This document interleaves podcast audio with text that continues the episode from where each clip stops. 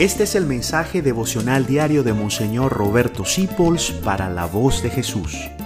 Queremos que la sangre de Cristo no se derrame en vano. Paz y bien en nuestro Señor Jesucristo. Seguimos poblándonos de santos la vida, porque son nuestros hermanos que están en el cielo. Mi papá era hermano separado, hasta el día en que vi una película de San Martín de Porres y se dio cuenta de que los santos no son gente que adoramos, sino amigos nuestros que ya vivieron esta vida y están con Cristo en el cielo y se ocupan de nosotros porque la caridad les desborda del corazón.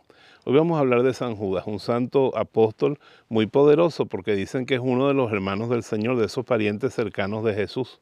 Y se olvidaron de él por el nombre. Ustedes saben quién otro se llamaba Judas. Y nadie lo invocaba. En la Edad Media se le apareció a una religiosa y le dijo, como a mí nadie me invoca, yo estoy bastante desocupado.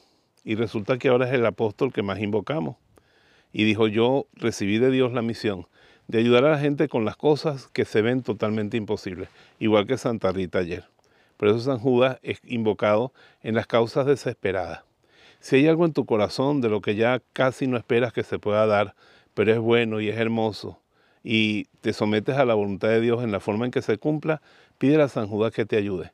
Hemos experimentado tantas veces en la vida que una invocación a la oración de San Judas nos ayuda. Ellos hacen el bien en el nombre de Cristo y tocan nuestra vida con su ejemplo, con sus enseñanzas y con su oración. Así que acudamos a San Judas para que nos ayuden esas cosas que se nos hacen bien difíciles. Dios te bendiga y la Virgen te manda a decir, no estoy yo aquí, que soy tu madre, así que no temas a nada.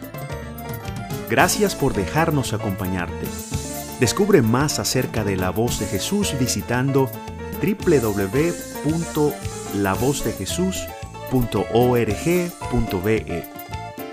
Dios te bendiga rica y abundantemente.